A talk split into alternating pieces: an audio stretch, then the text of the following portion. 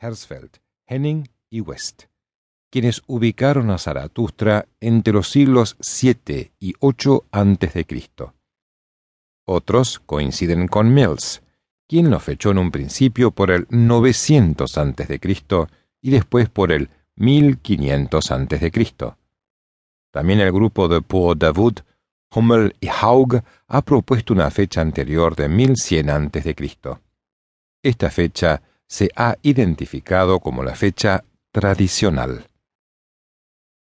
Posteriormente, muchos otros autores han rechazado estas dataciones, proponiendo en su lugar fechas muy anteriores, entre el 3500 y el 6000 a.C., presentándolas sobre la base de ciertas evidencias arqueológicas que consideran válidas, como por ejemplo el descubrimiento de un antiguo templo zoroastriano en terrenos de la antigua Unión Soviética, cuya datación fue del 2000 a.C.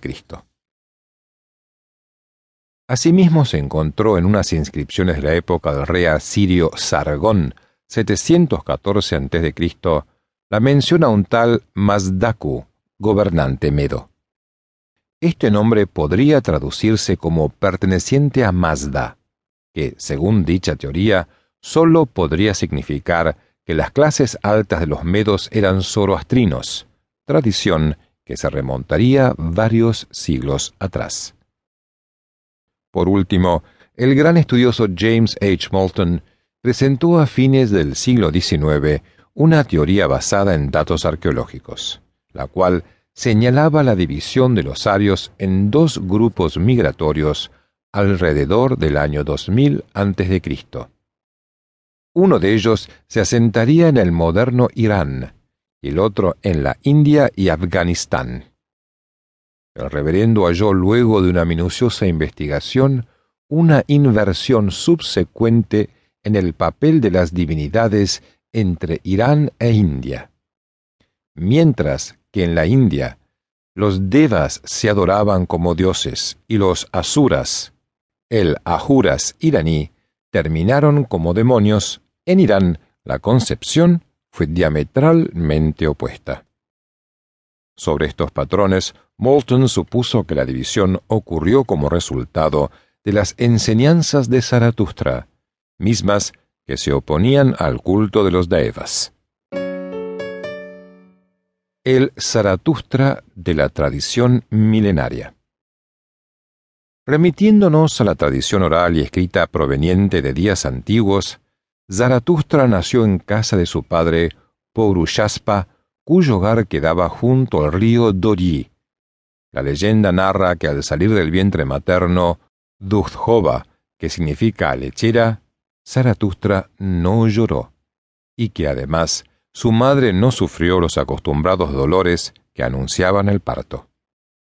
Por ser del clan Spitaman, lo llamaron Zoroastro Spitama, nombre entre cuyas distintas aceptaciones se le adjudica la de el que brilla cuando ataca.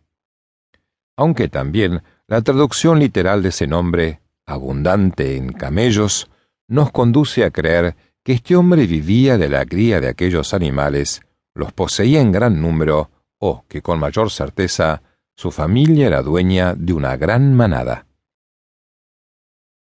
A los quince años, el futuro líder religioso llegó a ser reconocido por su gran bondad hacia los pobres y hacia los animales.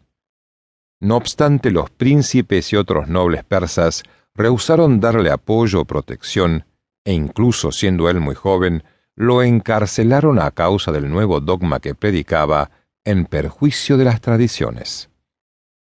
No obstante, Zaratustra persistía, realizaba curaciones y milagros y renovaba profundamente ciertas liturgias e instrucciones científicas para la guía y educación de la gente. El mensaje de un Dios único. Desde temprana edad, Zaratustra mostraría un extraordinario intelecto, tanto en su conversación con las personas mayores como en sus nobles actos, y según cuentan las tradiciones, su vida sería salvada milagrosamente no pocas veces de los enemigos que intentaban martirizarlo e